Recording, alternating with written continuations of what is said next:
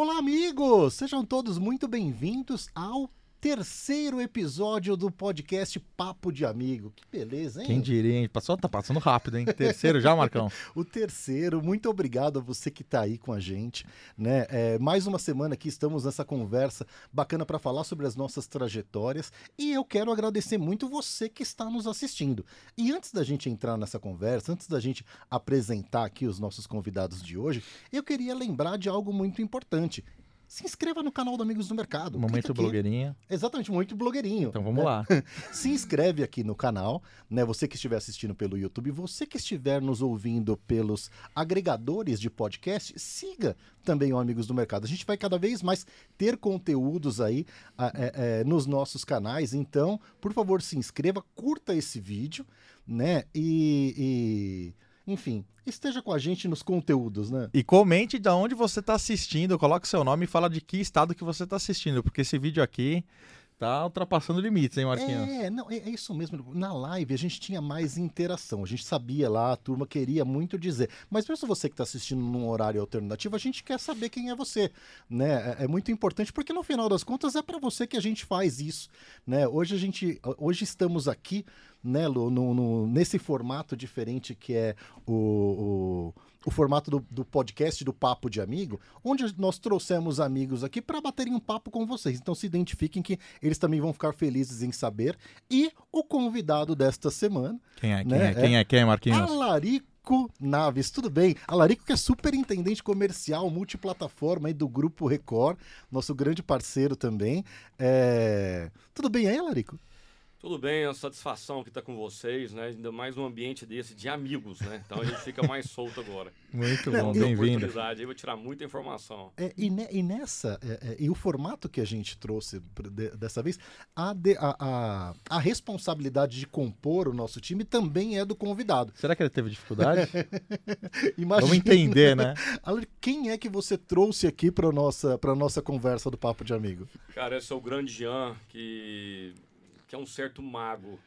Ele sempre sinalizou, cara, não sei por que, que eu viria embora para São Paulo.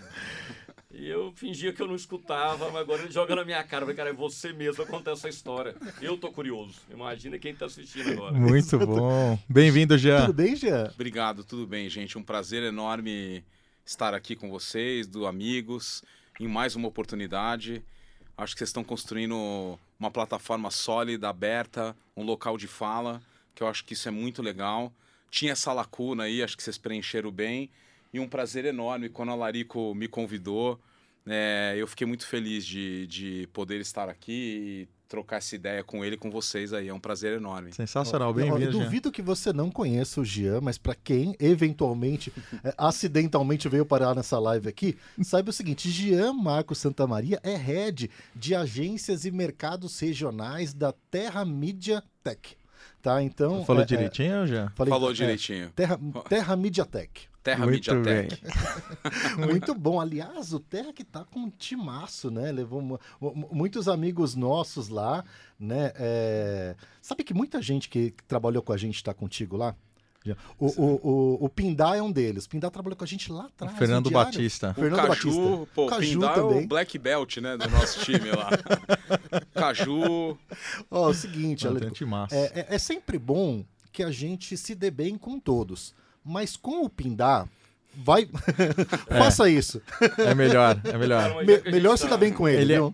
Mas já que a gente tá no ambiente de amigos, ele também contratou minha turma inteira. Não era, não era pra ter essa amizade toda com ele, não, sabe? Bom, vamos, mas vamos... foi antes de eu chegar, foi antes de eu chegar, mas ele levou o R7 todo. Eu vou querer saber dessa história aí, hein? Legal. Vou querer saber dessa história. Mas, Marquinhos, me fala uma coisa. O papo aqui eu tenho certeza que vai ser quente, vai ser top. E tem patrocinador essa live aqui? Exatamente. A gente precisa agradecer, antes da gente entrar aqui no papo e, e, e se embrenhar eu preciso agradecer você que está nos assistindo, os nossos convidados e também os nossos parceiros. Né? Lupão, por favor, coloca aí na tela a OPL. OPL Mídia Digital, né? Ela que é, é, nos apoia não só no, no, no, podcast Papo de Amigo, mas enfim, todas as, as iniciativas, é um, é, um, é um parceiro master mantenedor do Amigos do Mercado. Você que está aí procurando uma solução de mídia mobile 360, né? É, fala lá com a Ana né? E também com o Rodolfo, eles têm um time fantástico lá com muitas soluções. E, enfim, quero agradecer aí ao PL por estar conosco. Tem aqui um QR Code, tem aqui algumas informações no rodapé, mas entre em contato com a turma lá e não esquece de dizer que viu no Amigos do Mercado. Fala assim, ó, vi lá vocês no Amigos do Mercado, me disseram que por conta disso vou ter uma, uma condição especial. Pode cobrá-los lá que a gente já negociou, isso vai rolar. Belo Merchan não vai ter compensação, hein? Belo Merchan, gostei do Merchan. Aninha, beijo para você. Ana Matoso, uma querida, né, cara? Muito. Aliás, sabe que a gente tá gravando hoje, no dia do aniversário do Rodolfo? É mentira. É, é, é. Ó, Rodolfo, pra... felicidades, saúde e proteção sempre. Tá, pa pa parabéns aí pro Rodolfo, nosso patrocinador, nosso parceiro, né? É... E, enfim, Lu, vamos aos trabalhos, meu amigo. Vamos que tem, né? deve ter muita história legal aqui, hein, cara. e aqui, qual que é, qual que é a pegada aqui, gente? A gente sempre tem a, a, primeira pergunta é a pergunta mais fácil porque vai ser uma pergunta repetida aqui 24 vezes, né? É, a gente pergunta para você, Alarico, em que contexto, né? É, onde foi o movimento ali onde você decide entrar para a publicidade? Né? Onde você decide estudar esse nosso negócio, onde você decide trabalhar com publicidade. Que ano que a gente está falando? Qual que é o contexto e como tudo começou? Essa história é no mínimo curiosa, né? Que eu não decidi. Foi um amigo meu do Banco do Brasil que me ligou, me convidando para ir para o núcleo de mídia do Banco do Brasil, assim, em 98. E eu falava que núcleo, né? Eu tinha feito administração de empresa, formei muito novo. Era concursado, né? Concurso público na companhia de água de lá, né? Em Brasília. É em Brasília. Brasília. É.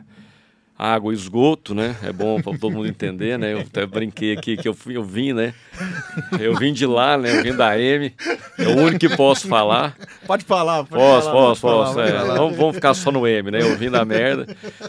E, e aí ele falou para mim se eu queria conhecer o núcleo e... Eu falei, mas que núcleo? Ele falou assim, das agências. Eu achava que era agência de banco, né? As agências é. bancárias. E eu falei, eu posso testar durante 15 dias, trabalhar é, no meu emprego, como no sistema de plantão. E fiquei 15 dias sem dormir, não sei dormir no emprego. E apaixonei. Foi um momento muito bom do Banco do Brasil, pioneiros em várias situações, inclusive na tão falada mídia digital. A gente foi o primeiro a encabeçar, eu sou da época do KD, eu tenho a conta do UOL ali, é. vitalícia, que foi o primeiro a fazer. Me trouxe muita confusão, muita complicação, que o banco não sabia nem que era randômico. Então eu vendi Banco do Brasil e aparecia Bradesco. Então era uma confusão até eu poder mostrar que aquilo, né? ficava girando e foi, foi a primeira campanha por clique, né, click-through, e deu 720% de rentabilidade. Então, assim, ninguém quis fazer mais depois, com um tempão sem. E fomos fazendo essa história, uma história bonita. Aí que eu fiz MBA Marketing, eu tinha feito administração de empresa e apaixonei. Aí já não, não Caramba, quis largar mais. Isso a gente estava de 98 em 98. Nossa, o Jean não estava nem na faculdade ainda. O Jean tava... Pela história do Jean, ele tem uns 85 anos de idade, cara. Só, só do que vocês falaram aqui. Ficou 30 num, 30 no outro. Um... É. Olá, Rick, você tinha alguém da família que era da área de publicidade? A área de publicidade era, não era nem um pouco familiar para você, nada? Nada. Minha mãe, ela vendeu numa revista de Uberlândia. Até eu nunca tinha pensado nisso. Agora que eu, que eu pensei é. nessa revista, mas nada foi um acontecimento e a minha ligação talvez com o Banco do Brasil, né? Eu fui menor do banco, Sim. até acho que eu contei para vocês aqui, mas bom, desde os 13 anos que eu tenho carteira assinada e o mais engraçado é que era por meio salário mínimo, né? Meio salário mínimo. É, e aí 14 aos 17 e pouco eu fiquei no, no, no Banco do Brasil como menor auxiliar, né? Office boy. E aí eu vim passear na época em Brasília e, e passei no vestibular, falei, vou morar fora de casa quando eu apaixonei, fiz esse concurso, passei e até que chegou isso, foi em 91. E em 98 eu comecei essa carreira de publicitário, essa louca carreira, essa intensa, que foi através do, do núcleo, por meio do núcleo de, de, mídia do Banco do Brasil. Uma bela escola. Muito legal, cara. Que bacana. E. e... Janzinho, é, eu, eu falei pro Marquinhos que ia encher o seu saco. Hoje eu dei uma fuçada. A gente conversou daquela vez naquela live e tal. Eu falei, puta, deixa eu dar uma olhada aqui no currículo do Jean, né? A hora que eu coloquei no LinkedIn, parecia que eu tava no guia da Vivo para escolha de canais de programação. Tinha lá Fox, ESPN, SBT, falei, Globo, Record, Band. Eu falei, cara, eu falei, opa, não, eu tô no LinkedIn do Jean, não tô na Vivo para escolher um canal. Cara, me fala uma coisa, um monte de canal de televisão, um monte de empresa diferente, cada um com a sua cultura, mas quando tudo começou, onde que tudo começou, Jean, na tua carreira? Legal. bacana poder dividir essa história com todos vocês aí. Eu tenho uma curiosidade, eu sou apaixonado por carro. E eu lá nos meus 17, 18 anos, eu também comecei cedo, né, com 15 anos eu já trabalhava na área de vendas. No final de contas, eu sou vendedor e gosto muito até de me posicionar assim. Mas eu, como apaixonado por carro, eu li um livro na época do André Citroën, da marca Citroën, que tinha acabado de chegar no Brasil. Né? Isso em 92, 93. O carro que foi o primeiro que ele trouxe foi o Xantia. Foi o ZX. ZX. É, ZX. Sabe que meu pai tinha um carro desse que você é, é, programava a suspensão dele? Que ele É isso, era um hidropneumático, é isso ou ele aí. virava um trator, É isso aí. ele virava um carro rebaixado. É. Eu lembro É. desse carro. E aí eu, na época, vi um anúncio de jornal. Agora eu já sei porque ele foi trabalhar com o Zagari, cara. Agora ficou. Mas- Só no podcast pra gente descobrir Um abraço ao cara. Zagari, É. figura caricata do mercado. Puta irmão nosso, puta irmão nosso. Mas eu fui trabalhar na Citroën, né, na área de vendas. Aí percorri os caminhos, né? Acabei isso com 18 anos. Aí com 19, 20 eu fui promovido na época supervisor de vendas de uma loja que não vendia muito, né? Aquela coisa que você é promovido e te coloca no desafio para ver se se vai. E aí eu fui fazer um trabalho de prospecção. Nesse trabalho de prospec- prospecção eu conheci o Cleiton Machado, meu padrinho querido, que né, que vai nos ouvir aqui. E o Clayton, ele era diretor comercial da Band. E eu vendi um carro pro Clayton e acabei vendendo dois, três carros dentro da Band. E aí eu dava um super atendimento para eles todos, mas em particular eu fiquei muito próximo do Clayton na época. E aí o Clayton me ligava, eu mandava um carro de test drive para ele, mandava pegar o carro, dava um atendimento super. VIP pra ele, mas sem pensar em ser VIP. Ele, meu, ele era um querido, sempre foi. Aí um dia ele me liga e ele fala: E aí, Jean? Nem me chamava de Jeanzinho ainda. E aí, Jean, tudo bem e tal? Dá pra você vir aqui na rua Radiantes 13? Eu falei, mas o que aconteceu? Um Xantia. O que aconteceu com o carro? Nada, o carro tá ótimo, mas Cleiton, me fala aí, vem pra cá, que eu preciso falar com você. Meu, eu peguei meu carro, fui, entrei numa salinha de reunião, ele me coloca um bloquinho assim, com o olhinho da Band, o nome dele, uma caneta e uma calculadora na mão. Numa sala de reunião, tipo 8 horas da noite. Aí ele fala, cara, é o seguinte, o Dalton Machado, saudoso Dalton, que eu tive a honra de poder entrar nesse time todo, né? O Dalton foi diretor comercial da Band, né, durante uns 20, 25 anos. Aí ele falou, cara, a gente tá buscando um cara aqui sem vício de mercado. E, meu, você dá um super atendimento pra gente, você tem um jeito de lidar com a situação e tudo, eu quero te oferecer uma posição aqui. Pra vender. Eu tava no segundo ano de faculdade de. Que, que ano que é isso daí? Cara, 98. Olha que legal. 98. Ó, olha É, só, tempo, as coincidências já Começou começam a aí, né? sintonia agora, hein? Eu tava no segundo ano de faculdade, meu, era apaixonado já pelo negócio de publicidade, de, de propaganda, de reclame. Na época, tinha até um, um- um programa famoso na época. Bom, resumindo, ele me fez. Ele, meu sonho era ser diretor de uma concessionária da Citroën. Meu sonho era ir trabalhar lá com o Sérgio Habib, que era o, o- o acionista na época e tudo mais. E aí ele falou, cara, larga esse negócio, vem pra cá. E o que, que eu vou atender? Ele falou, cara, você vai vir pro pavilhão 9, você vai atender o telefone que vai tocar, prospecção. Aí ele me perguntou quanto que eu ganhava, me falou como é que era. Aí eu saí de lá, fui conversar com meu pai, tudo e fechei, cara. E entrei nesse negócio, meu, vendendo o carro da Citroën, que eu tenho um baita orgulho dessa história. Aí caí num time incrível, cara, que me pegou no colo, cara, me lapidou, show, me pegou cara. na mão, me ensinou e tudo mais. E, e até me emociono porque é um pouco de sorte, né, na vida de você cair com pessoas que realmente pegam na tua mão. Sim. E aí eu fiquei quatro anos, né? Então, na- nessa minha jornada de LinkedIn, eu tenho poucos lugares que eu acabei ficando um tempo menor, mas eu fico uma média de quatro, alguma coisa que eu não sei nem explicar, né, nos lugares. É, você, que você assiste- é, assiste uma Copa do Mundo em cada um. né? É. É, não, ve- Meio não, que é, vendi, exatamente. ve- ve- vendi Atlanta, cara, pra você Na ter verdade, uma ele, ideia. ele vê qual é a emissora É. que comprou os direitos autorais e Não, e, e aí é o seguinte, aí depois que ele fecha o contrato, então é o seguinte, agora eu comprei três carros, você precisa faturar o suficiente para que a minha comissão pague os carros. É verdade. foi bem safadinho. Não, e uma história interessante, né? Eu trabalhava na Citroën, mas na época, com o meu salário, apesar de eu estar feliz e tudo, eu não tinha condições de comprar um Citroën. Né? E depois que eu fui para publicidade, comecei a bater meta muito cedo, cheguei com 20, 21 anos nesse negócio. Cara, eu comprei, eu tive seis Citroën seguidos, cara. Meu, a minha esposa não aguentava mais eu chegar com o Citroën na garagem em casa. E aí, bom, da Band, o Dalton Machado saiu da Band e foi ser sócio da, de uma operação que representava a ESPN. né, do Paulo Leal, também que me deu uma super grande Paulo oportunidade na época. E aí o Dalton me convidou pra ir, aí eu fiquei em Pay TV um tempo, fui pra Globosat, e aí tem toda a minha trajetória aí que ela ela ne- nos meus primeiros 15 anos de carreira foi pautada em TV aberta e, e Pay TV. Você sabe, já que essa é uma curiosidade que a gente está extraindo nessas conversas também, porque hoje a gente sabe, enfim, no mercado quem é que está em cada posição, quem é que está em cada companhia tal, mas é, é, além das pessoas não saberem onde cada um começou, em que ano começou, também nem todo mundo sabe quem eram os parceiros do início de trabalho de cada um e que hoje permanecem no mercado, que hoje continuam hoje muito conhecidos, né? Eu queria saber de você, Larico, olhando o cenário de hoje da publicidade, né? Entendendo onde cada um tá.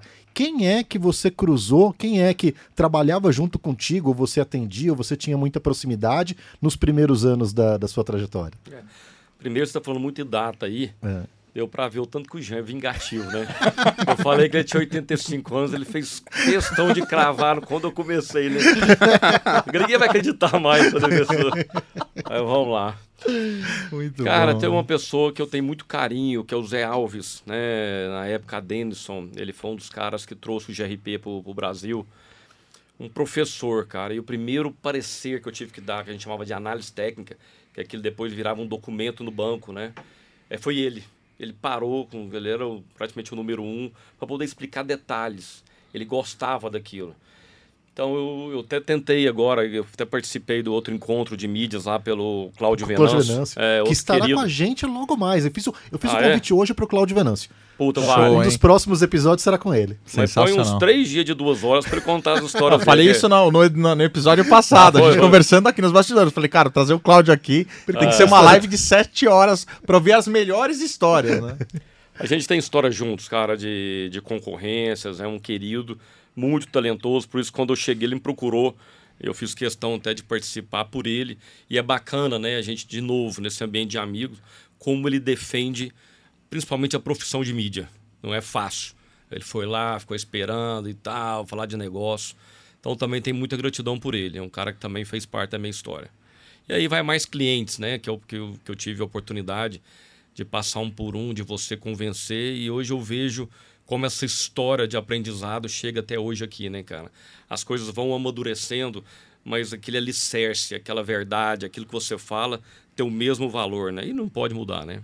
Não, é, não, a gente até brincava, eu e o Lu, a gente trabalhou também um, um- tempão atrás junto, e aí, executivo, aquele executivo, sabe, de, da- das menores carteiras, tudo começando, dinheirinho apertado, de job, gravata, corno job, de né, cara? gravata, sem ar-condicionado, Andando com a pasta cheia de jornal, pastas cara. de jornal, vendendo ticket, tipo assim, é, Lu, hoje é um sufoco, mas a gente vai rir disso um dia. Verdade. Pô, a gente vendia o ticket junto, cara. Tinha uma galeria que o cara comprava o ticket, né? Não, e cara, pois é, a gente ainda vai rir desse negócio É, a junto. gente ainda vai rir. né?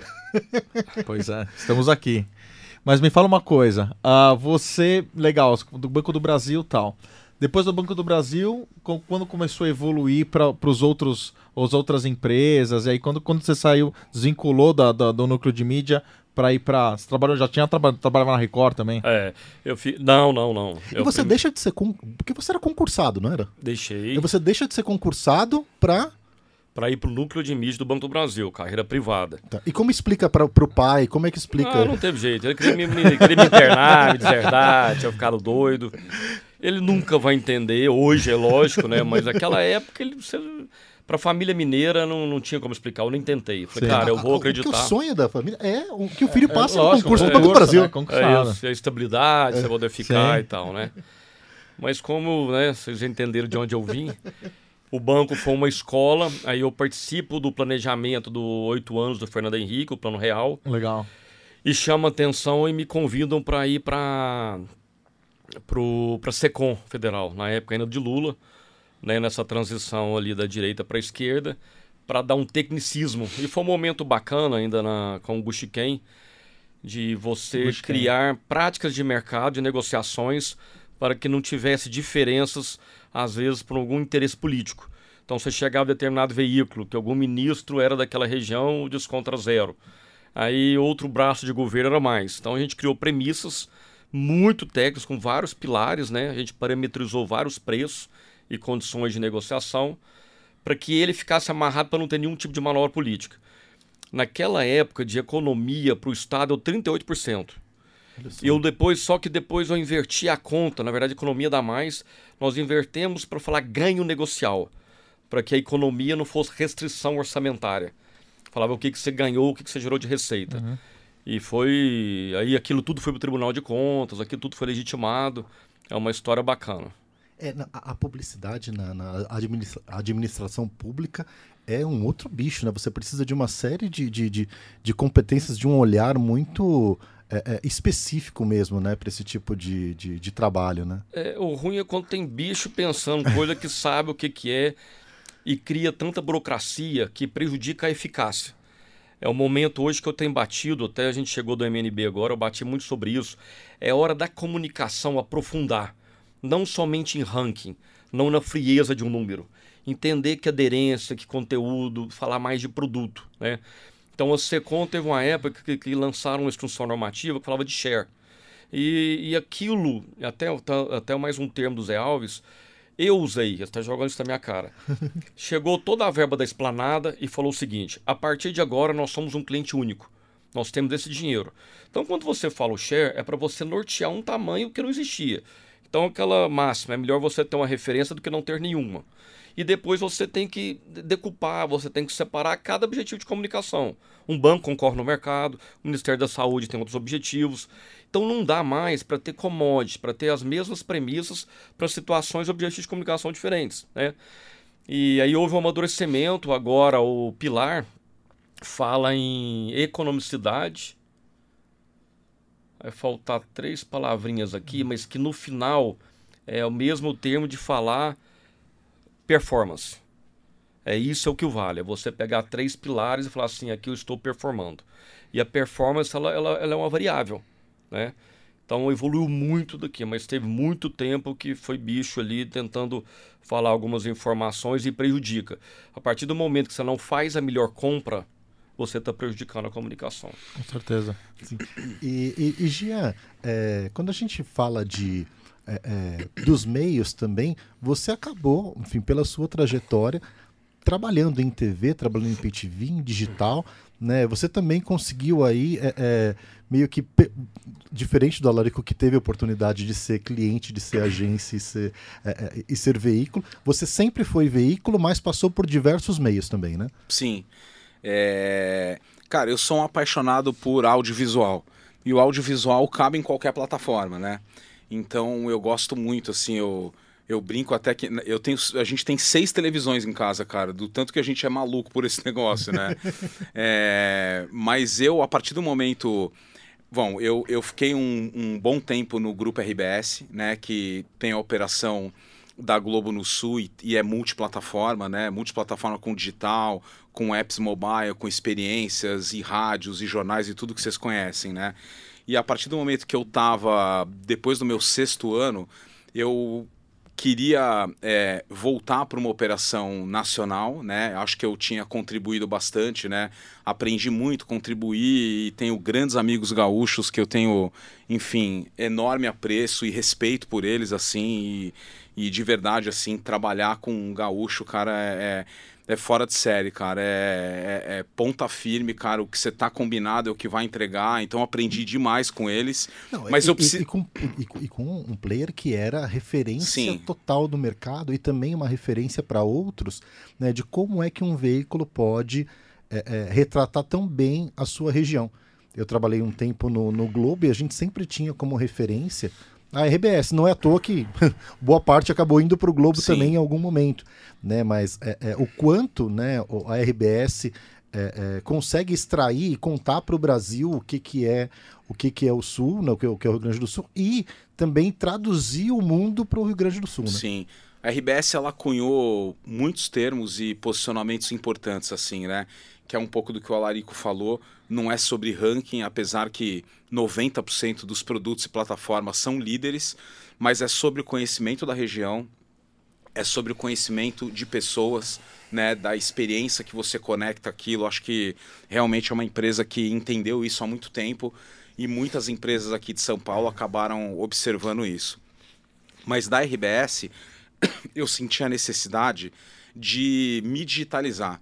Né? E, e- e se digitalizar, cara, não é você entender como vender o digital. É entender como pensa o, o, o, marketing Uma que imersão, produz uma né? campanha. Como é que é a capacidade de produção de material. Como é que é a transparência, e não é transparência no sentido de confiança, mas a transferência dos resultados. Você roda uma campanha no minuto seguinte, você tem resultado, o cliente liga, você manobra. Eu precisava vivenciar isso. E aí eu recebi um convite é, muito bacana, cara, que foi assim, caiu como uma, uma, uma oportunidade que eu estava buscando, que é trabalhar nas plataformas digitais do Grupo Record, né? Eu, nesse período, eu não trabalhei né, na TV Record, né, é, em televisão, mas eu estive do lado de todas as plataformas digitais, né, o Portal R7, né, os apps, o social, né, a plataforma de streaming, e eu tive a oportunidade em quase três anos mergulhar, ter aulas com os meus meu, amigos, meu, enfim, todos que estão lá e que tiveram paciência Uma também. galera legal também. É, né? super. Que tá lá, que ele não tirou, né? Ele tirou boa parte, né?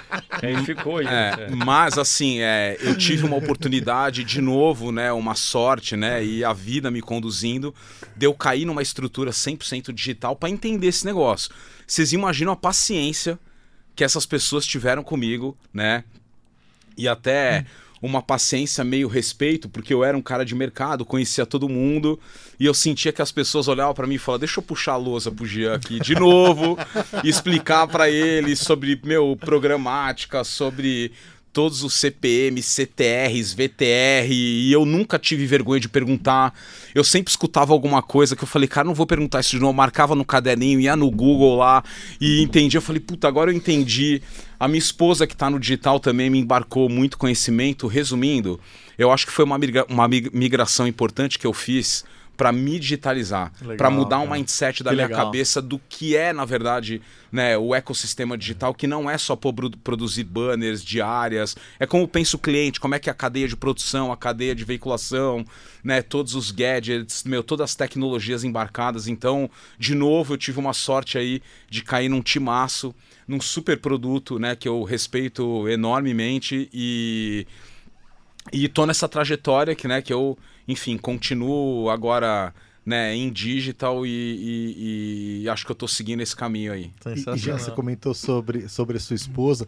O, o almoço de domingo na família, Nossa, Tá. ter uma de publicidade, um né? pedaço Acabei da, de pensar aqui, da cara. publicidade está representado ali, né? Não, pra você ter uma ideia, meus filhos no carro e os filhos do meu cunhado, da É. minha irmã, eles falam, vocês não vão falar de trabalho, né? Meu pai, vocês não vão te falar de trabalho. Mas por quê? Porque o mercado publicitário, além dele, né, ter me dado muito conhecimento, muitas alegrias, desafios, né? Meu, o mercado me deu as pessoas mais importantes da minha vida, né? Então, eu, por exemplo, na minha passagem pela Globosat, que foi uma empresa incrível também, que eu trabalhei com pessoas muito especiais, cara, né? Eu ali conheci o- um dos meus melhores amigos, né? Que, que eu escolhi, meu irmão de coração, e que casou com a minha irmã, que é o Herbert Zeiser, Ah, né? Aí ele casou com a minha irmã, e estão numa vida linda aí, casados, com três filhos e tudo mais. Conheci minha esposa fazendo uma reunião né, na Young Energia. Fui fazer uma reunião com ela. E aí acabei não vendendo nada, ela também não comprou, a gente casou depois. é. Pô, ela comprou, comprou É. o produto mais caro que você podia vender, cara. Aí eu tenho um outro irmão de mercado, cara, que eu, meu, sou apaixonado pela pessoa, que é o Marcos Cotait, que é Cotait. padrinho da minha filha, porque eu acabei escolhendo ele. É uma forma de se aproximar. Então, essa brincadeira de mercado é porque a vida vai construindo, você vai escolhendo poucas pessoas para embarcarem na tua vida. Eu casei com a Andrea. A que- Ana também. A Ana, minha irmã também, que é do mercado. Então, realmente, final de semana a gente é meio bloqueado de falar de mercado, porque senão. Você é, imagina, você imagina a sua família jogando stop. Ao invés de frutas, CEP e tal, vai estar lá, É. KPIs. Não, imagina. É. Larico, Muito fala uma coisa Ah, pra não, gente. E o Alarico também. O Alarico, na verdade, a- a- a- você tem publicitários na família também, né? Tem, tem. Tá sobrando já, inclusive, né? A minha, eu tenho, a cada 14 anos eu tive uma filha, então tem 30, 16 e 2. e a de 30 ficou e tem um escritório de representação. A minha esposa também, que já foi da Record. Né? Se eu- a gente teve alguma coisa na Record e ela teve que acabar saindo, já tem uns 11 anos. Ela continua representante de lá, colocou agora o Davi Chalub, tá lá também à frente com ela no Grande escritório. Davi. Puta, figuraça, muito bem. Que foi a RBS também. Sim, É isso? sim, É. trabalhamos juntos. Que é um- O Jean não tirou ele, né? Já. Não, não, o, o engraçado é que ele só fala de concorrente meu, sabe? E, é, e eu, falando sério, o grupo RBS pra mim é um dos concorrentes mais difíceis de você derrubar tecnicamente pelo potencial, né? e Sim, o tanto que não, tu pô, escola. não, São uma potência. né? Porque ele falou um negócio importante, não é ranking não, os caras entregam.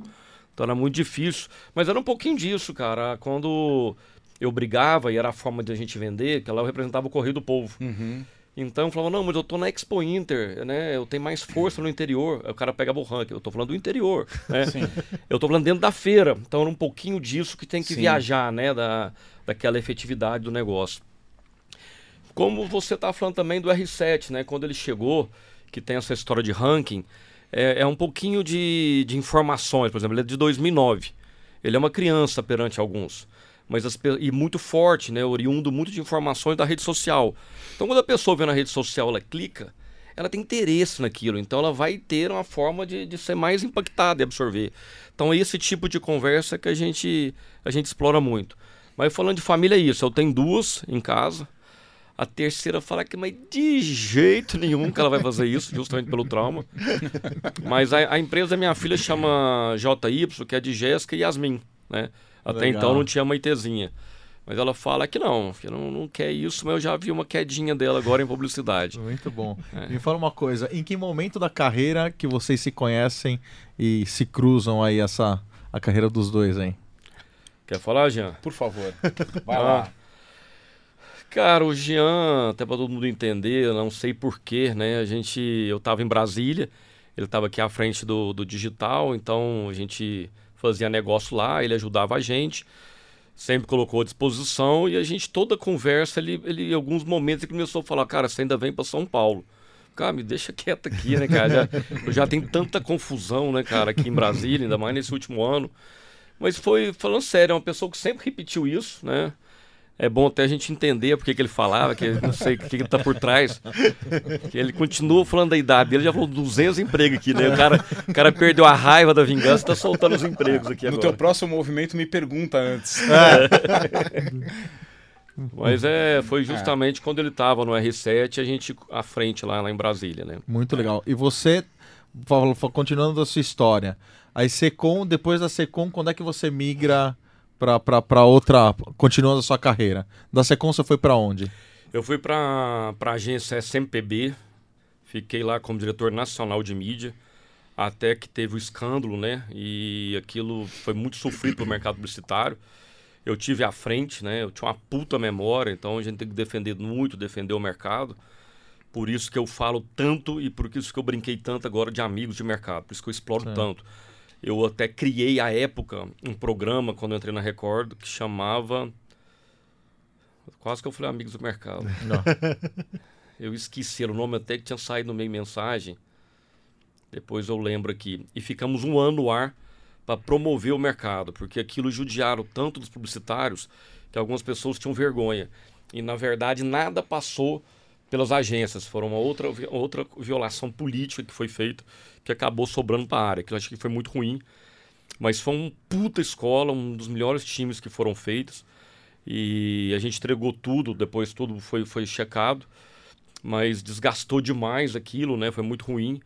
E aí eu vim para o Maximídia, cara, e como eu queria sair, eu recebi 10 propostas. Foi um negócio assim, todos os veículos me chamaram. É, eu estava meio que pactuando já com o Infoglobo à época, mas tinha falado com todas as te- TVs e eu queria a Record o tempo todo. E aí uma pessoa que eu tenho mais muita gratidão por isso, que é o Júlio Vieira, o Julinho.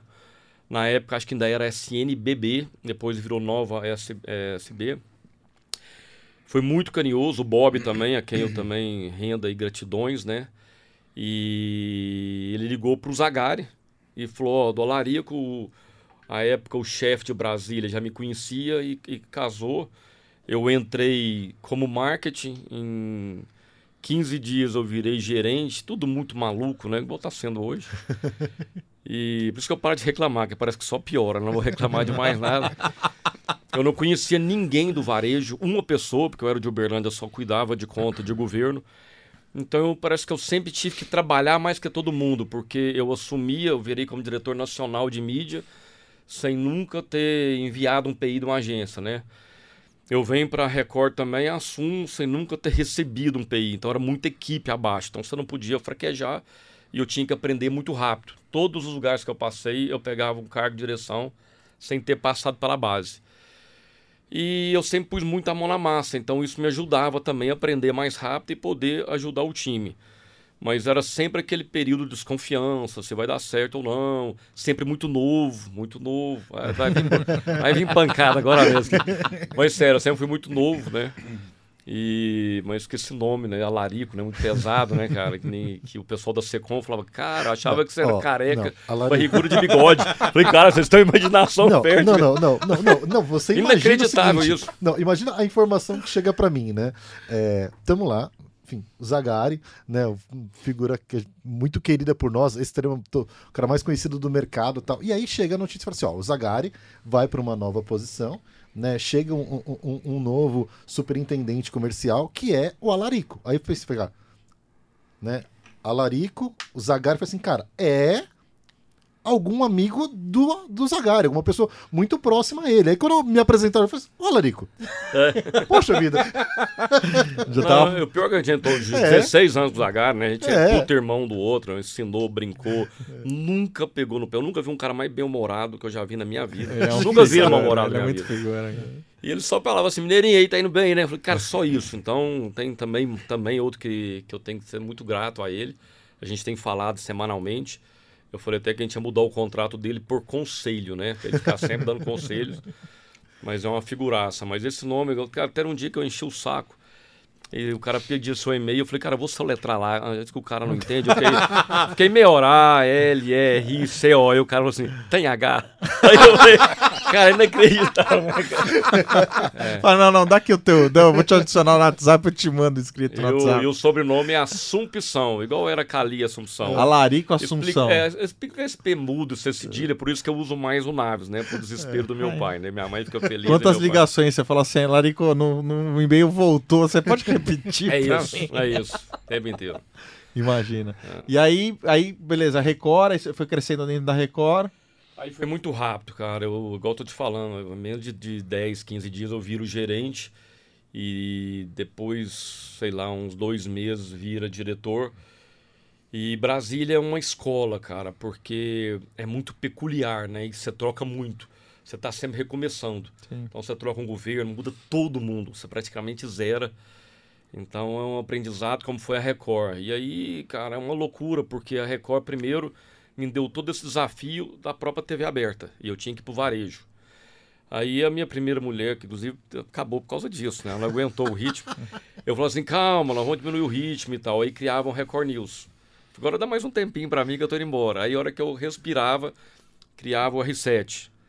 A hora que eu respirava, eu o Jeanzinho na minha vida, né? cara? Você tá na minha cola. Então, é sempre uma hora que estava estabilizando, que era a minha vida. O Jeanzinho, como grande mago, me trazem pra cá, né, cara? Agora de, É. do dia Vai- 6 vai de dezembro. Falei assim, vem aí é, é, um desafio aí, que aí é realmente um desafio que você mudar a sua vida, né? Enfim, é, é- é, tem toda uma questão que não é só. É uma negociação que tem que ser feita em casa, né? É- é- é, muda a vida de, de todo mundo. Mas antes de entrar nessa história, o. o- Tá gostando do nosso papo? Nossa, aqui, né? sensacional. Cada, cada papo é uma aula aqui, né, cara? Não, é muito bom, cara. É, é- é- é muito gostoso fazer o, o- o- papo de amigo. E você que está assistindo aí e, e- e gosta desse formato, gosta do universo de podcast, acredita que tem um espaço para que você desenvolva as marcas, é, bate um papo com a Compasso. Lupão, coloca por favor a Compasso aqui na nossa, na nossa tela, aqui, que é o momento da gente dar o, o- o recado da Compasso. Inclusive, né? quem quiser fazer um podcast, rola fazer aqui na Compasso? Muito. Né? Desde a concepção, desde o início, desde a ideia, né? Fala com o Lupe, fala com o Lupe, fala com o Douglas Mikeloff, nosso amigo Douglas Mikeloff, que agora faz parte do, do, Que do- do surpresa, time hein? da Compasso. Chegamos aqui pra gravar o episódio passado, o Douglas me abriu a porta, falei, que legal, ele deve estar fechando algum projeto. Sim, fechando aquele e entre zilhões de projetos, porque ele tá na Compasso Colab agora. Peso de ouro. Então, falem com o Lupe, falem com a Raquel e falem com o Douglas Mikelov. Tá pensando no conteúdo, em podcast, né? Seja em áudio, seja em vídeo aí, fala com o pessoal da Compasso. Muito Né? bom. Entregue? Entregue. Lupão precisa de compensação. Não, o Lupão tá vibrando Lupão tá ali na vibrando, técnica. Lupão, Lupão, Lupão tá, tá- tá aprovado ali, né? Sensacional. É, o, o, Érico, eu tô. na- tô quase um Rodrigo Faro, assim, pra, pra dar o, o, o, o merchan. Tá, tô, tô no caminho certo? Cara, ele tá com medo de tirar férias já, que você vai assumir o lugar dele. Eu tô falando, essa hora que ele vê esse podcast, ele não sai de férias mais. Ele vai... Tá vendo? Se fosse o Zagari, já te zoava e falava a verdade. Ela ali é o cara do bem, né, cara? Tô acabando de chegar, ele né, é cara? bom. Ele é Acabei bom, de né, chegar. né? É amigos do O mercado. menino bom, né? Às vezes a gente fala, quando eu tava no staff da- das lives, o pessoal, puta, tô nervoso. Eu falei, calma, aqui é o amigos do mercado. Se fosse inimigos do mercado, você podia estar o que quisesse. Aqui é fica tranquilo, que tudo flui bem. Enfim. Aí, Érico, é o seguinte: aí em algum momento, né, a gente tá tão acostumado a negociar com os clientes, negociar pacote, chega um momento que você precisa negociar em casa, que fala, turma, vamos pra São Paulo. E aí? Pois é, tudo meu é diferente, né? Eu não teve negócio, né? Eu tava na, na, na festa né, do Prêmio Caboré, quando o Zagar me abraçou, querido, mineirinho, que bom que é você e tal. Eu só informei, eu passei uma mensagem, falei assim, olha, pega o primeiro voo, isso era 6 de dezembro, mas não dorme não, que estão me explicando aqui onde que é pra morar, que tem que ser escola, me deram três nomes de escola. Isso foi na madrugada, eu fiquei até três horas no Caboré. Eu não bebi nada, coisa rara. Tomei só água ali, que eu falei, vai começar. Minha cabeça estava doida, eu falei, tem que concentrar. Seis horas da manhã eu já estava falando com o chefe, ainda bem que eu não bebi, né? E então foi essa loucura. Ela realmente chegou no outro dia, rapidamente eu bati um, um defini as escolas ali, consegui achar o local. E ela já trouxe, eu falei, ó, você conhece as roupas que eu uso e tal. A mineira toda, né, certinho, né? eu falei, já traz aí, porque eu não sei quando eu vou voltar. E de fato eu não voltei. Então é uma coisa muito maluca, mas a responsabilidade foi muito grande. A gente estava no meio de uma transformação, né? Tudo isso foi feito pela BCG, né? A Boston Consult Group, junto com a, par- a parte RH da Corn Ferry. Então, a hora que soltou o processo, eh, tinha o campeonato carioca e paulista muito próximo, né? Então, se eu, se eu sentei numa cadeira dia 8 de dezembro, era um próximo do Natal, estrangulando com o Réveillon e começando já o campeonato. Então, tinha que vender as cotas. E foi uma loucura, o time reagiu muito bem. Não, né? E o time novo, não, o time, eu lembro que tinha, Record deu uma passada, pegou ali a galera, bastante, não, é. diretoria das, da- das maiores agências, vai Carlinha, enfim, vai Chico Galhardo, Rosa, sim. né, Esse eu queria é, Foi falar. uma isso eu leva de vários falar, profissionais. eu- E outra, vários eu tô profissionais muito tops, orgulhoso. né? Ah, cara, ah, deu uma sinergia tão grande que eu nunca vi nada igual. Fala, fala assim, uma vertical tá com a Carlinha Gagliardi, o outro Chico Rosa, o outro Perna, né? Tem alguns que sabem quem é Fernando Nogueira. Falei, cara, confiar num cara que tem o nome de Perna é louco, mas é um Perna querido. de São Caetano dos Perna de São Caetano também, Ah, né? é? Perna de São Caetano do Sul. Mas é, na- ela assumiu. O Claudinho Barres volta para cuidar da, da rede, então ele regionais, conhecia né? mais a Record. Aliás, Claudinho, obrigado. Claudinho deu muita força pra gente no Olhar Regional. Ó, Indicou muitos é. profissionais que participaram aí das nossas obrigado. lives. Claudinho, obrigado. Foi, foi Nem, nem sabia, até ganharia mais, né? Não contou, né? Eu não sabia. Agora já era. É, o trouxe- Tonheta tá lá também, né? Aí, Tonheta. cara, tava falando isso hoje, figuraça, né, cara? Quase me enlouquece. Ele passa áudio o dia inteiro pra mim, cara. 11 horas da noite, eu olhar 3 minutos, cara. É podcast, é po- podcast todo. Então, cinco com ele. pra você ver Tonheta Cast. Olha o que você me contou, eu tô preparado esse negócio. Só que o Tonhetinha é impressionante.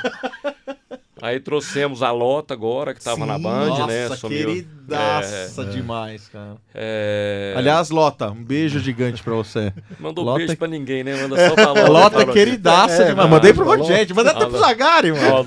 Mandei até pro Zagari. É, Aí já tem hoje o, o Guto, né? Que também é um cara muito bacana, que tá mais na estratégia de inovação. Tudo que é complicado eu jogo pra ele, sabe? Tem que pensar muito. Guto, dá uma depurada e manda mais filtrado. Mas mais do que isso, primeiro eles se conhecem. E mesmo que cada um tenha uma carteira, já isso é impressionante. Eu nunca tinha visto isso. E não foi porque eu pedi. Eu falo assim, olha, vamos falar de um grupo agora que tem vários produtos. Cara, todos sentam, todos ajudam. Então toda a ideia hoje sai muito mais calçada tecnicamente e criativamente.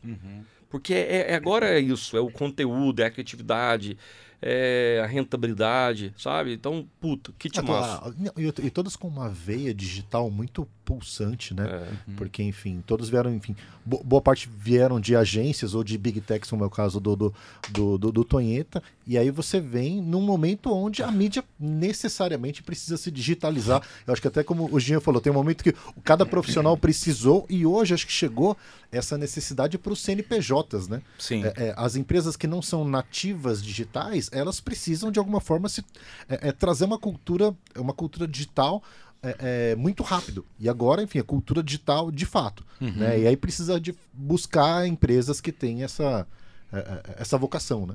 Sim. É, o.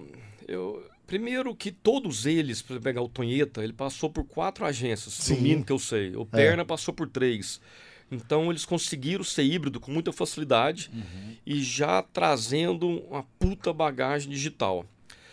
O que eu tento explorar hoje, eu acho até que a TV aberta, né, ela precisa e já está nesse processo, que ela é digital também, mas ela precisa ter a mesma entrega de depuração de público. E isso já está sendo trabalhado, eu até falei nessa palestra, que a gente está formando um Data Lake, vai ser um hub, a gente vai formar um Big Data e tal. Porque a hora que casar o grande alcance da TV com o que, o que passa também já nesse ambiente, são mais de 140 canais do digital, aí vai ser completo. Só que hoje também, que acho que, que virou até um certo desconforto por, pa- pela forma que foram abordando, como que o digital é complementar ao alcance da televisão. Eu acho que virou uma guerrinha, quem é melhor que ninguém, quem faz... eu, eu, eu nunca vou gostar disso, de quem é ranking, né? Eu gosto muito de negócio. Então, eu acho que do jeito que posicionaram, e talvez até a TV também, foi um erro, né? Eu acho que é um ruim. E eu falo isso com tranquilidade, porque nós somos digital também, então posso falar, eu tenho os dois e não- isso não é problema. Mas eu acho que tem que dar os pesos corretos para cada performance, né? Então você vê, apaixonado pelo, pelo vídeo. O vídeo tá em tudo, dependendo da Sim, plana. Se a sim. gente tem um bom conteúdo, esquece com a tela. Se o conteúdo for lá, vai ter entrega, né? Sim.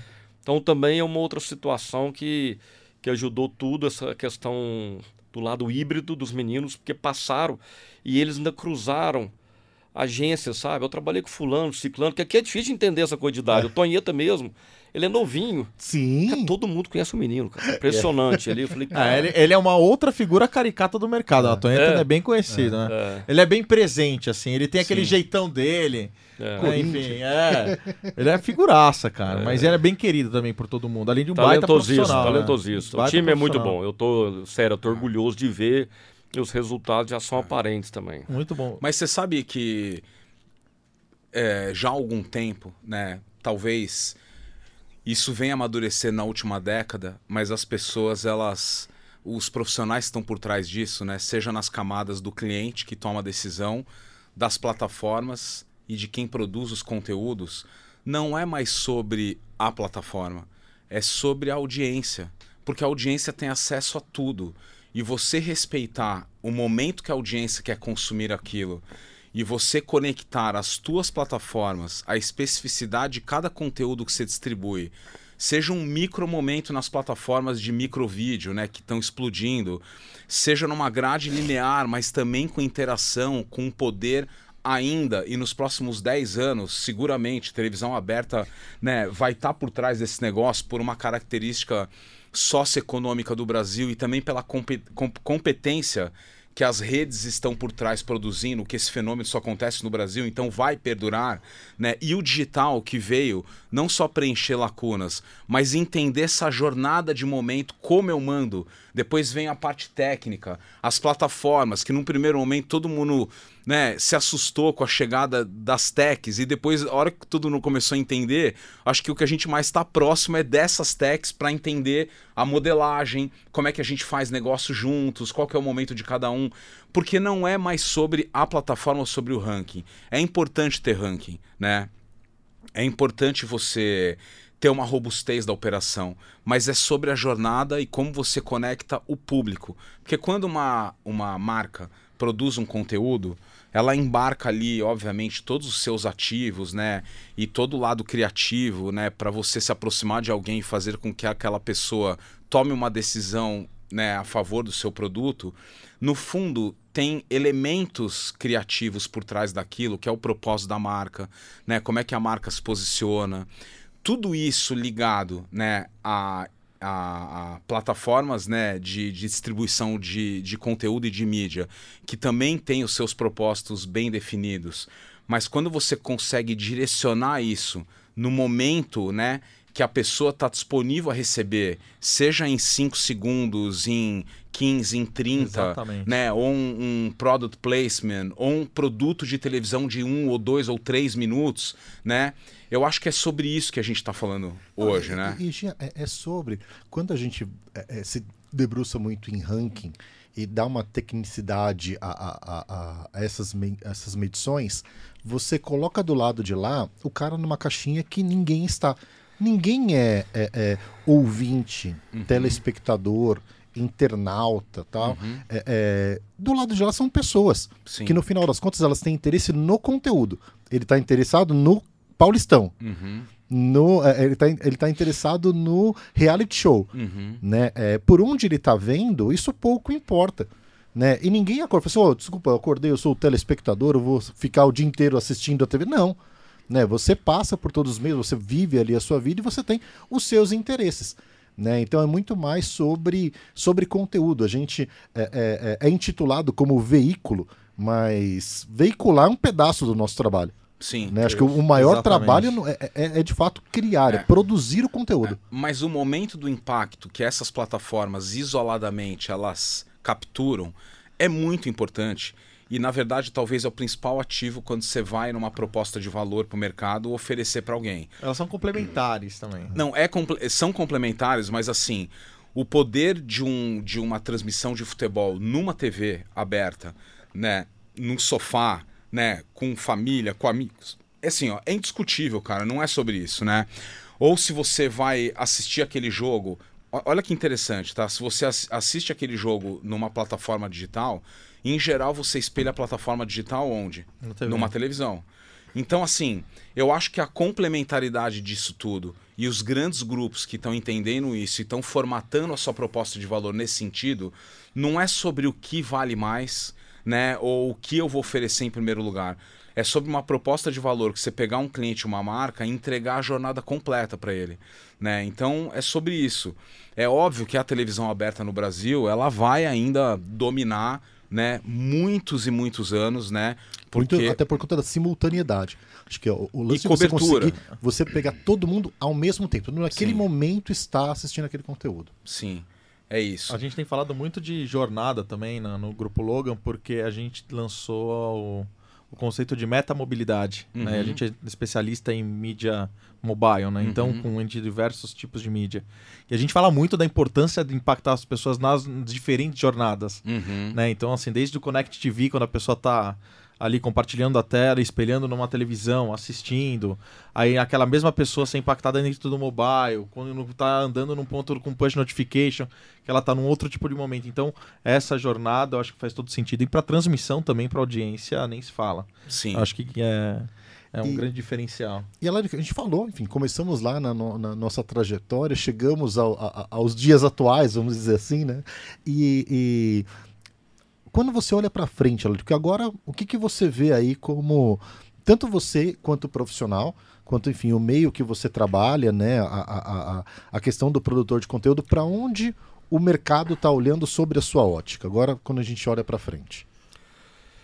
Eu acho que eu ainda insisto muito da força do alcance com o conteúdo, né? É, quando e aquela, aquela tendência da frente da televisão começar a ter o ginga no, no 3.0, de ter essas informações e começar a negociar isso e entregar com todo esse conhecimento. Isso para mim é uma tendência quase sobrevivência e torcer para os 10 anos que você falou que, que estaria num, talvez uma sobrevivência, uma tranquilidade. Eu acho que vai ser cada vez mais competitivo. A, a integração, ela aconteceu de fato na área comercial, mas ela tem que também ter uma convergência agora praticamente fechada em todas as plataformas. Eu, eu, que eu acredito praticamente com convicção. Não tem jeito muito de fugir disso. E ter você ter uma, uma grade que eu acho que ainda falta também, você buscar aqueles que estão saindo, um estudo mais profundo, que a gente fez uma reunião sobre hoje, Se o jovem está assistindo menos, o que, que ele está fazendo? O que, que ele gosta? É game? Então pô game. Né? Você já tem um alcance, você já tem imagem, só em movimento, não tem jeito de ser melhor do que aquilo. Então eu acho que é muito fácil de corrigir essa rota. Acho que, que o meio demorou, talvez, por uma zona de conforto, no nível de faturamento, né? Com tudo. Acho que mas está todo mundo se mexendo, né? Tem os concorrentes aí são de altíssimo nível, acho que É, porque você mexer, mexer com, com, com muita velocidade, com muita intensidade, um negócio multimilionário, é muito arriscado. Né? O- o- querendo ou não, enfim, teve- o, o meio TV aberta que movimenta o maior volume de, de dinheiro. Então você mudar radicalmente um negócio desse é, é- é- é quase irresponsável. E, e que nem deve, porque senão a né? conta É. não vai fechar, tá? Isso que eu tô te falando. É. Se você tem os diferenciais e cada um tem um atributo, então você vai vender em cima daquilo. Como é um pilar que eu tô te falando, que quando você fala TV de massa, que alguns criticam, eu acho que é um diferencial competitivo. Você alcança mais do que os Sim. outros não alcançam. Só falta agora entregar e ver aquilo até a sua conversão final. Se a gente tem um funil, a gente tem um grande alcance, depois tem um digital que vai chegar até lá, se eu já começar a enxergar da base, tem como a conta não fechar. E, e a tendência da televisão, ela vai ser igual um iPad. Você vai abrir, vai ter os íconezinhos, você vai clicar e dali você vai navegar, você já vai estar logado. Então você vai ver muito mais comportamento, muito mais geolocalização, você vai cruzar a informação do que aquilo foi, que o cara está tá logado. Né? já, já tá de uma certa forma né, nas smarts, né? Nas smart TV, você hoje já pode optar, né, em assistir a televisão aberta no linear ou assistir a televisão dentro de um app de streaming que ali você tem uma oportunidade complementar ao negócio da TV, porque no final da história é a marca e aquele conteúdo, né? Só que ali você começa a se conectar e extrair dados e começar a entender a jornada, né? Que momento que teve o pico, né? En- Então assim, eu acho que a gente está vivendo um momento da nossa indústria maravilhoso, cara, do momento de entendimento, né, do nosso papel. Tem que ter uma camada de desapego, né? Tem que ter uma camada de, de disruptar modelos, né? Fazer, obviamente, com calma, mas acho que tem que ter uma coragem, né? De, de fazer pequenos, mas grandiosos movimentos, né? Pequenos porque você não consegue manobrar um transatlântico Sim. rápido, né? Mas grandiosos movimentos que é o que vai te levar para a próxima década, né? Então, eu acho que é muito cirúrgico e eu acho que o nosso mercado está vivendo talvez o melhor momento dessa nova era. O digital está entrando na web 3.0. A televisão entendeu perfeitamente seu papel, ou seja, ela não abre mão né, do alcance do poder que tem para falar com massa, mas ela tem o app dela ali no streaming, televisão aberta, ou seja, existe essa migração, você tem uma outra camada. O digital, por exemplo, né, os principais players do digital falam com 130, 132 milhões de brasileiros todos os dias, seja no smartphone, seja num desk, ou seja numa tela de televisão. Então a gente está vivendo um momento muito interessante na nossa indústria. Mais uma Né? transformação completa, né? A É, gente já e- viveu alguns. É verdade. E imaginando que, de novo, imaginando que isso é um commodity, né? Que todo grande grupo consegue ser multiplataforma, o Terra Mediatek é multiplataforma. Ele não é apenas um portal que tem 23 anos. A gente tem toda uma camada de dados hoje onde a gente consegue conectar uma base first party data da origem da nossa empresa, que é a Vivo, não querendo fazer um jabá da empresa, mas é que Mas tem a ver. fazendo, né? Não, É, mas tá é que fazendo tem jabá, muito, mas já não, fazendo aqui. mas é que tem muito a ver com o Quer que a falar gente tá valor falando. agora? Mas assim, eu acho interessante que é todo mundo se manobrando, né? Todo mundo tendo coragem, né, de mexer ali em pequenos, mas grandiosos momentos, né? Tentando apontar o teu negócio, que amanhã eu preciso vender o que eu tenho na prateleira. Mas em junho de 2023, cara, eu preciso agora começar a falar sobre isso para eu ter um produto foda para colocar na mão do meu time, um produto que aproxime as empresas, porque imagina, as empresas do nosso mercado, elas nos compram hoje. Mas eu acho que tem um pedaço da nossa conversa com elas que é muito sobre o amanhã. É muito sobre o benchmark que você leva para uma conversa. Eles querem entender o que os, como é que os grupos estão se movimentando. Não é só sobre vender, né? É sobre construir relações que te levam a negócios. São negócios transparentes hoje. Vendeu, não vendeu, mexeu curva de cliente. Foi a melhor Páscoa da última história e vai ser a melhor Black Friday desse ano e assim sucessivamente. É uma edição cada vez mais rápida. Então eu acho né? que o nosso do mercado ele está vivendo um momento muito rico, muito interessante, que não é sobre concorrência, é sobre você focar focar no que você tem de melhor Sim. né? Então imagina, eu vivo uma relação familiar hoje dentro da minha casa de altíssima concorrência. Imagina que na pandemia a gente enlouqueceu. Cada um vai para um quarto. Em determinado momento eu vi a minha esposa pegar o computador, acho que ela foi se trancar no banheiro para fazer uma call, porque eu não podia escutar.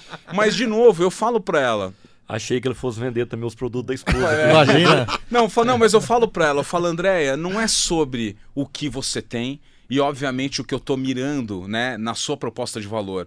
É sobre a minha proposta de valor, né? Cada um tem a sua proposta de valor muito definida. E voltando num ponto que eu falei um pouquinho alguns minutos atrás, porque no final da história é sobre as pessoas, é sobre as personas, é sobre o momento de decisão daquele consumo, né, de conteúdo. Então acho que o nosso mercado, de novo, ele está vivendo um momento talvez, né, inaugurando uma próxima década dessa era que a gente está vivendo, muito especial. Tem muita bom. oportunidade, muita oportunidade. Não, e, e você falou sobre pessoas, também queria trazer, né, já caminhando pro, pro final da nossa, da nossa conversa, né, Lu? É, é, vocês dois vivem pessoalmente também um, um início de uma nova posição, de uma nova responsabilidade dentro né, da- da- das companhias que vocês trabalham, né? E, e eu queria também agora que vocês me falassem um olhar de futuro mais é, é, sobre a ótica do profissional. né? Acho que você tem uma, uma missão, né, Alarico, de chegar, você está no, no primeiro ano de uma posição importantíssima, e aí quando você olha para frente, né, qual que é o seu objetivo enquanto profissional? O que, que você prioriza aí para esses seus próximos passos? Bom, você tocou num ponto, até foi esse final de semana, o Jean assistiu, foi uma palestra que, que a gente fez. Eu explorei muito a questão de pessoas, conteúdo e conexão. Porque até eu comecei explicando de medo da pessoa já desinteressar, achar que eu era o doido, né? Eu ia falar só pessoas. Eu dei tanta ênfase em pessoas. Que aliás está com um time muito bonito. Eu vi uma foto que vocês fizeram de todo mundo de camiseta preta esses dias. Pô, Foi- emagrece, né, Pô, cara? A gente fica. é, pô, vamos, vamos, vamos pro preto, que não tem É erro, né, cara? emagrece porra É. nenhuma. A gente sempre apresenta as coisas de preto, é. na tela, parecendo um garrote, velho. Mas é, eu dou muito valor nisso. Eu dou, inclusive no, no mercado publicitário como no profissional. Eu, eu acho ainda o mercado, às vezes, com certo modismo, caminha muito, um la, muito rápido para um lado e vai deixando ou pisando em outras coisas, ou falando mal do antecessor. Eu nunca gostei muito disso. Porque uma hora vai falar de você também, tá? É, não adianta aquela, aquela questão de falar dados, dados. É lógico que tem que ter os dados. Mas se não tiver o bom profissional para compilar, para fazer leitura, para poder te entregar e criar o vínculo que ele está falando, que o vínculo você, você, você constrói é na entrega. Tem gente que vai ser seu amigo e tal, mas em negócio, o cara hoje é muito mais exigente. Então é um negócio até sério para falar. Eu noto que o dinheiro, o bolo publicitário, ele reduziu muito. E ele é muito mais criterioso. Eu acho até que vai voltar, vai retomar. Mas nas crises, igual a gente está na estabilidade política, estabilidade econômica, Copa do Mundo, ah, eu juro, para mim hoje até o juro é o pior de todos, que é para conter justamente o consumo, que é uma engrenagem, impacta em tudo. É, você tem que ser pensar muito na entrega. Porque senão você vai vender só uma vez. Você faz um negócio e você não tem aquela abertura. Por isso que eu falo hoje, é um time muito também faz parte do pilar da apresentação, é um time muito mais consultivo e técnico e totalmente integrado. Isso não tem jeito de fugir disso. Então a gente está muito preparado para esse desafio. Então a gente preferiu, enquanto está se construindo esse Big Data, que a gente tenha as pessoas que vão poder moldar, pensar, entregar, acompanhar e mantiver o fio. Porque o negócio do cara também muda. Sim. Você acha que ele tá ali, que você descobriu? Não, né? Você falou de Páscoa agora mesmo, eu acompanhei é, de, um, de um cliente. Cara, num detalhe, cara. É uma coisinha para desandar tudo. Sim. Então, é, dia a dia, né, acompanhar. Não, e cada vez a cobrança, porque o cliente tem um cliente, né? É. O cliente do cliente fica cada vez mais exigente porque ele tem né, na ferramenta e o dado dele é o, é o mais fiel do mundo que é a venda, né? Agora tem o resultado na mão. É né? isso aí. E, e- e você, Jean, você também chega agora numa, no, no- no- numa nova companhia. Há quanto tempo você tá no, no Terra? Tô há seis meses. Seis meses, né? Maravilha. E tá, e tá arrebentando lá. Chegou aqui já com sorriso de orelha a orelha, falando, "É, já fechei um PI hoje. É. Enfim. E, aí, aí, Jean, e você, e você quando, quando olha para frente sobre o, sobre o olhar do profissional, Jean, como que é esse desafio aí de primeiro ano, né, de chegada numa, nu- numa nova companhia? É, eu acredito muito, né? Eu acabei externando isso bastante aqui. Aliás, deixa eu só colocar um ponto, né? Que acabei não tendo oportunidade. Eu não sou mago e eu, na verdade, não, não, não adivinhei que o Alarico né, viesse para São Paulo. É que, na verdade, o, o a- eu e o Alarico, a gente se aproxima muito de, de, de- de pequenas coisas, né? Mas a gente acredita muito nas pessoas, né? A gente está falando de pessoas aqui numa relação humanizada, independente do desafio que você tem. O Alarico lideva- liderava uma operação gigantesca, né? A segunda operação né, do, do, do Grupo Record fora peculiar, né, mas de grande representatividade, e ele sempre me deu abertura desde o dia 1. Sabe assim, aquela coisa, a gente nunca tinha se conhecido, a gente se encontrou e a gente começou a trocar de negócios. Um dos meus, dos meus desafios lá era é, aproximar as plataformas digitais do grupo das regionais. Né? Então, das regionais eram as equipes né, formadas né, da- das emissoras. E o Alarico sempre me deu abertura. A gente acabou trocando até de alguns clientes importantes nacionais que ele ajudava de lá. E tinha um deles que eu também eh, tinha um- uma boa relação. Então, o que aproximou a gente, cara, que eu acho que é um pouco dessa relação e do que eu acredito é. Eu acho que a simplicidade nas relações. Não importa se está falando de um milhão, cem milhões ou um bilhão se você é o vice-presidente, o acionista da empresa ou não. Eu sempre vou acreditar que a simplicidade das relações pautadas em é, é, grandes movimentos, né, responsabilização pelaquilo que você toca com a pessoa, cara, é o que me aproxima, eu acho que é o que aproximou a gente. Aí quando eu brincava com ele, pô, você vai estar aqui, tudo, porque eu realmente acreditava que tudo que ele tinha feito lá em Brasília ele poderia passar para um sucessor e que ele tinha que estar aqui na cabeça de rede, né, no nacional, né, imprimindo esse ritmo dele de uma liderança empoderada e humanizada. Então, tô aqui, né, podendo te contar isso aqui, que não é uma questão de ser mago, é que eu realmente acreditava, né, nessa coisa de, de aproveitar esses ativos das pessoas. Mas, voltando, eu acho que a transformação ela passa né, a partir de pessoas e profissionais. Né? Por melhor que seja a sua estratégia, a sua tecnologia, no final da, da, da, das contas, né, o humanograma da empresa é o ativo mais importante. Né?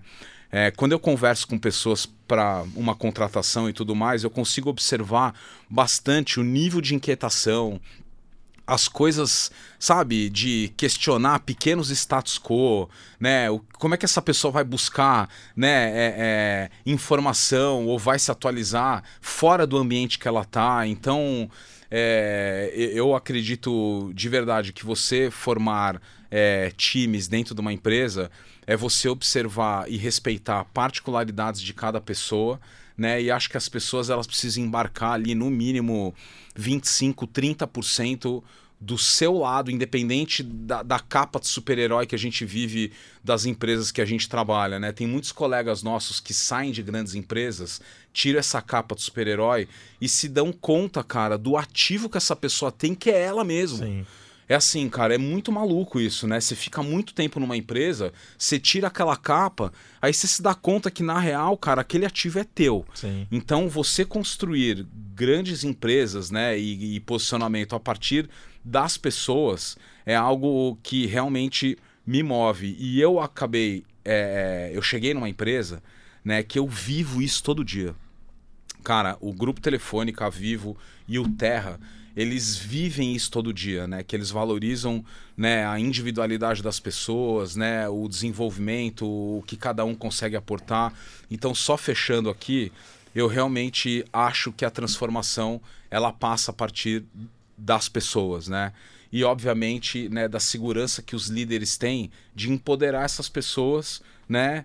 É, seja um aprendiz, né, ou um alto cargo diretivo de liderança ou de responsabilidade junto ao board ou aos acionistas de uma empresa. Muito bom. É, humildade e transparência. eu Acho que a gente também tem muito dessa característica. A gente, como gestor, a gente, a gente veio de uma base muito forte onde ah, todos os amigos que a gente fez, que acabamos criando, né, os amigos do mercado, nós somos muito parecidos como pessoas, assim, como humanos, né? Uhum. Então, ah, falando de- desse lance do capital humano, enfim, a gente tem um grande Delém, irmão nosso, ah, é responsável pela parte das vagas do Amigos do Mercado, né, as vagas e as oportunidades que tem nas empresas. E quando a gente recebe uma mensagem, né, de uma pessoa falando, falando, olha, acabei de ser é, contratado, graças ao elo que vocês fizeram, indicação. Cara, emociona todo mundo, enfim. Então acho que esse lance do humano, da- do, do crescimento, do desenvolvimento comum, né, da ajuda a- a- comunitária ali, acho que faz toda a diferença, não em qualquer empresa, como em qualquer relação que tem. né? A gente fala que a gente é tudo bando de mesma pena, né, Marquinhos? Exatamente. E Lu, seguinte, o papo foi muito bom. Mas você vai falar pro Alarico que você falou pra mim antes de chegar aqui ou não? Que, que você ia mandar o seu Não currículo pra participar da Fazenda da próxima edição? Tinha que ser no É. final, né, cara? Mas que dia, hein? que Muito noite. bom, muito bom, muito bom. Agradecer aos nossos convidados que vieram, inclusive, praticamente direto do MNB, né? Passar, a gente gra- estamos gravando aqui na segunda-feira pós, M- eh, pós MNB. Galera que, que vai dar uma dica no final da live aqui pro pessoal que voltou do MNB aqui, ó. Bebam água, hoje e amanhã. Hidratem-se. Né? Gente, muito obrigado. Foi um, um, um prazerzaço, né? é, bater esse papo. Acho que o- mais uma semana que o papel cumprido. Aliás, você que está assistindo, quer indicar alguém para estar nesse papo, que quer conhecer a história de alguém do mercado? Comenta aqui, comenta no, no- é, é, é, comenta no nosso do YouTube, manda mensagem pelas, pelos canais aí do Amigos do Mercado, né? E gente, muito obrigado, Alarico, muito obrigado. Ah, eu que agradeço, né? Ainda mais tá o papo aqui do, do nosso mago que acabou de explicar, né, cara? Esse é querido. Obrigado por tá, fazer parte desse, desse Prazer hall de amigos aí aqui, também, tá, cara? Tamo Pode contar sempre. sempre com a gente, cara. Tamo junto sempre. Tô chegando.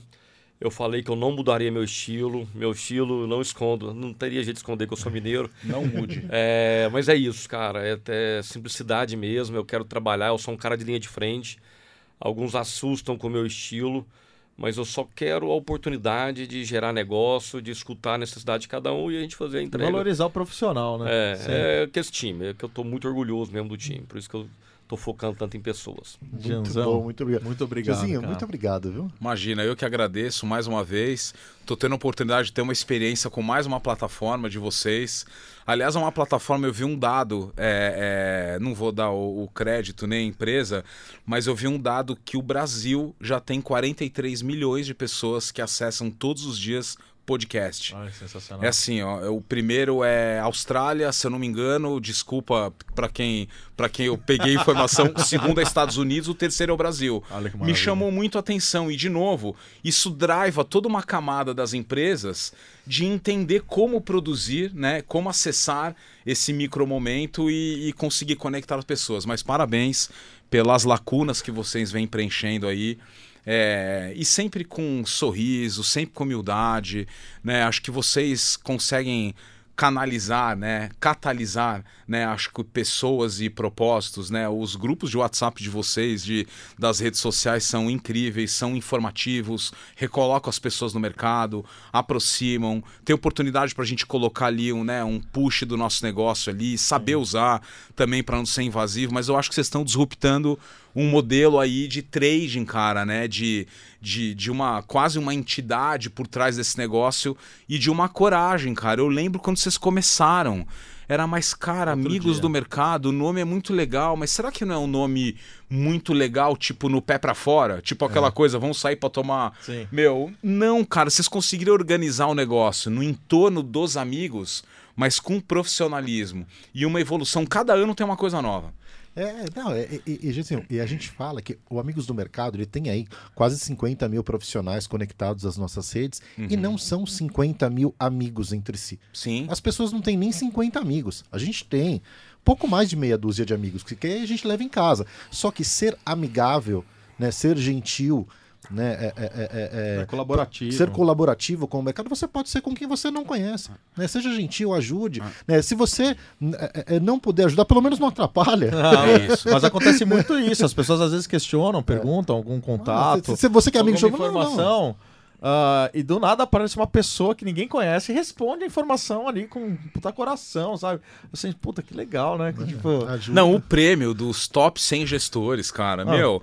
fi- aí você chega em casa e conta pra mãe, não é sobre o prêmio. o É, é sobre, é sobre a oportunidade, é sobre a oportunidade, né, que vocês obviamente colocaram no mercado, né, de pessoas assim, cara, essa é uma coisa incrível. É, é a pessoa da produção da tua empresa, é o teu planner, é a pessoa da execução, é o estrategista de campanha, é o cara do comercial, são É as é o camadas. recepcionista. É o recepcionista. a Então, assim, recepcionista, o tio do café, cara, É. é todo mundo. Em- E o presidente da empresa também. E o mais legal é que eu soube, né, que o negócio já tá brequivado. Significa o quê? Se ele tá brequivado, é porque a proposta de valor é consistente. As marcas que estão aqui acreditaram. Sim. E o negócio tá indo, cara. Então, cara, isso é muito. Vanho, quanto tempo tem isso? Não tem cinco É, anos. tem É, cinco não, no anos. se- sexto ano. estamos no isso, seis-. E há é. seis meses o CEO tá on, né? Marquinhos assumiu aí a, a frente do Amigos do Mercado de É, forma ó, integral. tá breakivado, mas tem cotas à disposição. Entre em contato com verdade. o CEO. É. CEO tá Aqui, on. Desculpa, o é Marquinhos me vendedor, né, chutou embaixo da mesa aqui. Desculpa. O CEO tá on. Vamos nessa, Lu? Vamos finalizar ao, ao melhor estilo É, é. do Jean, que é brindando com Alguri, que eu nunca mais vou esquecer. Auguri. Auguri. Valeu, gente. Valeu, Obrigado. gente. Obrigadão. Um abraço. Até a próxima. Tchau, tchau. Valeu. Prazer enorme.